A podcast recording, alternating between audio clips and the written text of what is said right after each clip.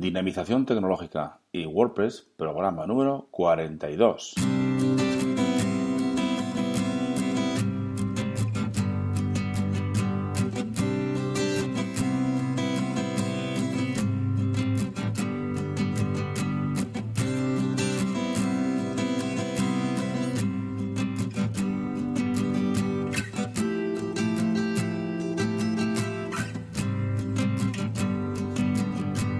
Saludos y bienvenidos eh, una vez más a un nuevo programa del podcast Dinamización Tecnológica y WordPress.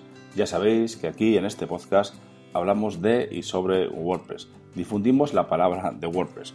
Hablamos de noticias, plugins, temas, desarrollo, WooCommerce, tecnología y muchas cosas más relacionadas siempre con WordPress.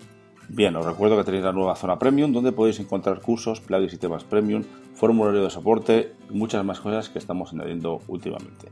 dinamite.com barra zona guion premium. Bien, pues hoy es viernes y nos toca hablar de desarrollo web y desarrollo WordPress.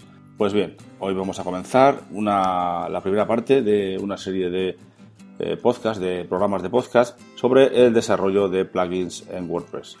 Pues sin más, comenzamos.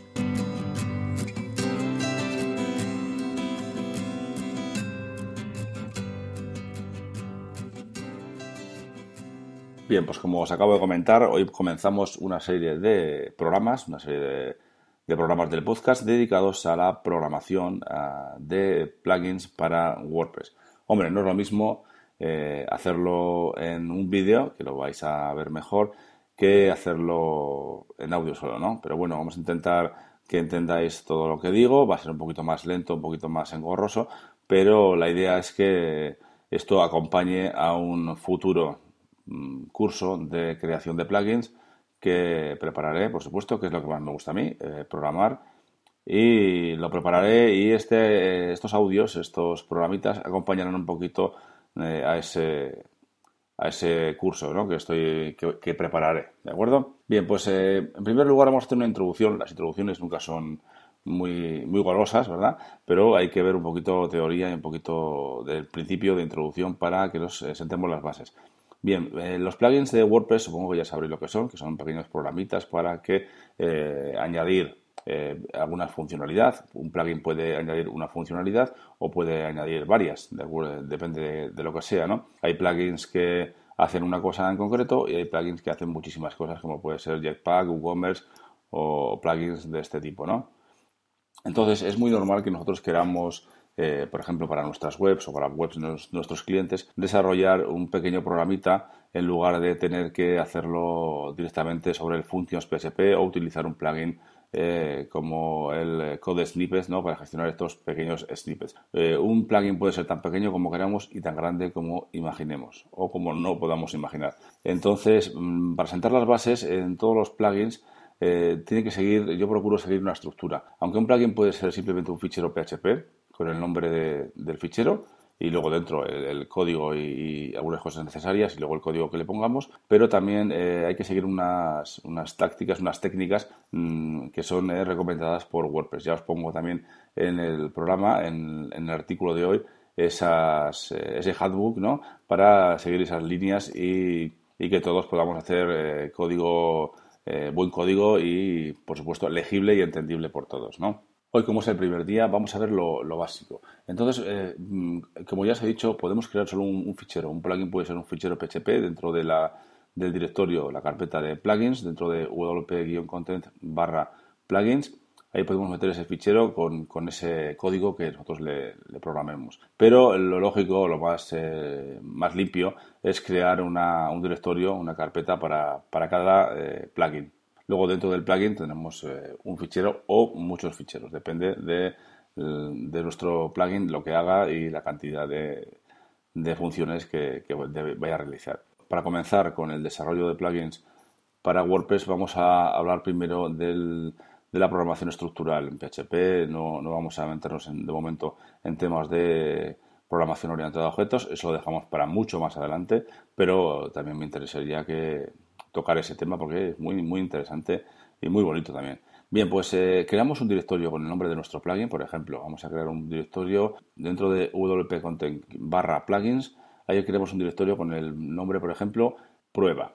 Bien, pues dentro de ese, de ese directorio vamos a crear un fichero vacío que le vamos a llamar prueba.php, ¿de acuerdo? Bien, esto es para empezar. Luego llevaremos eh, mejores consejos y mejores eh, técnicas para realizar un plugin. Bien, dentro de ese fichero, que es el fichero base de nuestro plugin, vamos a abrir la, vamos a abrir la sentencia de PHP, ya sabéis, menor que interrogación PHP, y luego eh, se exigen una serie de, de código comentado una serie de líneas que algunas serán obligatorias y otras no son obligatorias, pero bueno, más o menos os voy a dar un, pequeño resumen de las que deberíamos poner eh, más o menos. Bien, abrimos los comentarios y los comentarios tienen que tener una forma en concreto.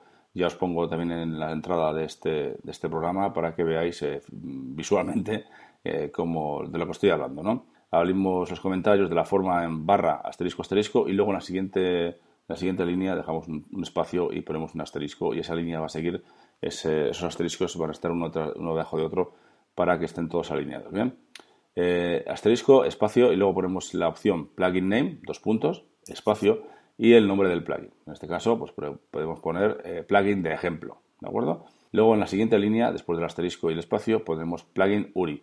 En este caso pondremos el http dos puntos eh, barra barra eh, en mi caso y en vuestro caso la vuestra, ¿no? Que es el, la URL del plugin. Si tenemos eh, información sobre el plugin en concreto, pues podríamos poner un directorio, una, perdón, un directorio, una página web en concreta de nuestro, de nuestro sitio web. Bien, luego va eh, la siguiente línea, es la de descripción. En este eh, ponemos descripción dos puntos y aquí indicamos un poquito una descripción pequeña de, nuestro plugin. En este caso, pues simplemente pondríamos, este es un plugin de pruebas y, poco más. La siguiente línea pondríamos versión, versión, dos puntos, y luego la versión de nuestro plugin. En este caso podríamos poner 0.0.1, por ejemplo, o 0.1, porque todavía no está, no está testeado, ¿verdad? Eh, la siguiente línea pondríamos el autor, eh, pondríamos pues, nuestro, nuestro nombre, ¿verdad? Pues, en mi caso, Oscar Abad y ya está. Luego también podríamos poner el autor URI. Autor, autor URI, dos puntos, y la web de la URL de, de este autor, ¿no? Pues en mi caso también pondría la misma, que es http dos puntos barra barra www.dinamite.com. Luego también podemos poner, eh, estas ya no son tan obligatorias, pero eh, si, nuestro plugin requiere una versión mínima de WordPress, pues podríamos poner eh, requires at least, requerir por lo menos, requiere por lo menos la versión, y aquí pondríamos la versión pues, 4.0, 4.5, la que, la que sea. Incluso podríamos poner una línea también con Tested Up to, que está testeado, está aprobado hasta la versión 4.3, 4.4, 4.5, la que sea. Luego también está muy bien eh, incluir el apartado, la línea de text domain. Yo recomiendo que lo, que lo vayáis introduciendo por el tema, sobre todo el tema de las traducciones, para que luego podamos eh, eh, incluir las traducciones eh, sin ningún problema, ¿de acuerdo? Entonces, en la línea sería text domain, dos puntos, y luego pondríamos el, nombre de dominio. Yo pondría, por ejemplo, Dinapime o Dinapime prueba, Dinapime-prueba, por ejemplo. Y luego también podríamos poner el domain path, etcétera, etcétera. Hay muchos, eh, muchas que se pueden poner, pero bueno, hay una serie de ellas que son requeridas, que son imprescindibles, ¿de acuerdo? Y luego sí, sí que os aconsejo esta línea, es importante que la, que la tengáis en cuenta, la de define it esto, esto ya es PHP, ¿vale? Y entre paréntesis podríamos eh, Path y luego or die y luego hay un mensajito que, queramos que se muestre. Esto eh, es, es, muy interesante y muy, casi imprescindible porque evita que, que, se llame a este fichero en concreto, que no se debería llamar a este fichero en concreto, directamente desde cualquier sitio. Es decir, que alguien ponga la URL específica de este fichero. Este fichero lo tiene que llamar WordPress y punto que no se puede, no se, no se debería llamar desde fuera, ¿de acuerdo? Esta línea evita que, haya, que tengamos problemas eh, de acceso a este fichero eh, sin autorización, ¿de acuerdo? Os dejo en el artículo de este podcast, de este programa, os dejo todo lo que hemos hablado más o menos, que lo vayáis viendo más eh, visualmente, más físicamente y os hagáis una mejor idea de lo que hemos hablado, porque ya os digo que esto en audio es un poquito complejo de entender y, también de explicar, ¿eh?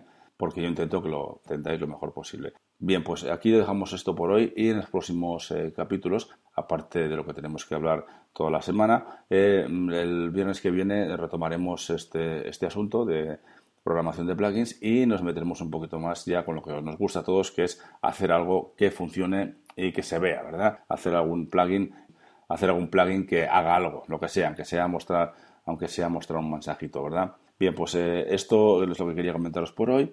Y también quería comentaros que este fin de semana mm, me va a ser prácticamente eh, imposible. Eh, lo voy a intentar, pero entre sábado y domingo es muy posible que no, que no tengamos programa, pues, pues, tengo que hacer unas, unas, gestiones, tengo que salir. Y, pero bueno, aún así, el lunes estaremos aquí si el fin de semana no puedo hacerlo, pues el lunes haremos un poquito más largo el programa e intentaremos meter esos dos, esas dos temáticas que tenemos pendientes del sábado y el domingo, ¿de acuerdo? Pues sin más, lo dejamos por hoy y nos vemos el próximo programa. También os recuerdo que podéis eh, valorar este podcast en iTunes con 5 estrellas y también en iVoox. Y para terminar, ya sabéis que podéis enviarme vuestros mensajes de dudas, apreciaciones, sugerencias, etcétera, a través del formulario de contacto de dinapime.com. Muchas gracias a todos y a todas y hasta la próxima.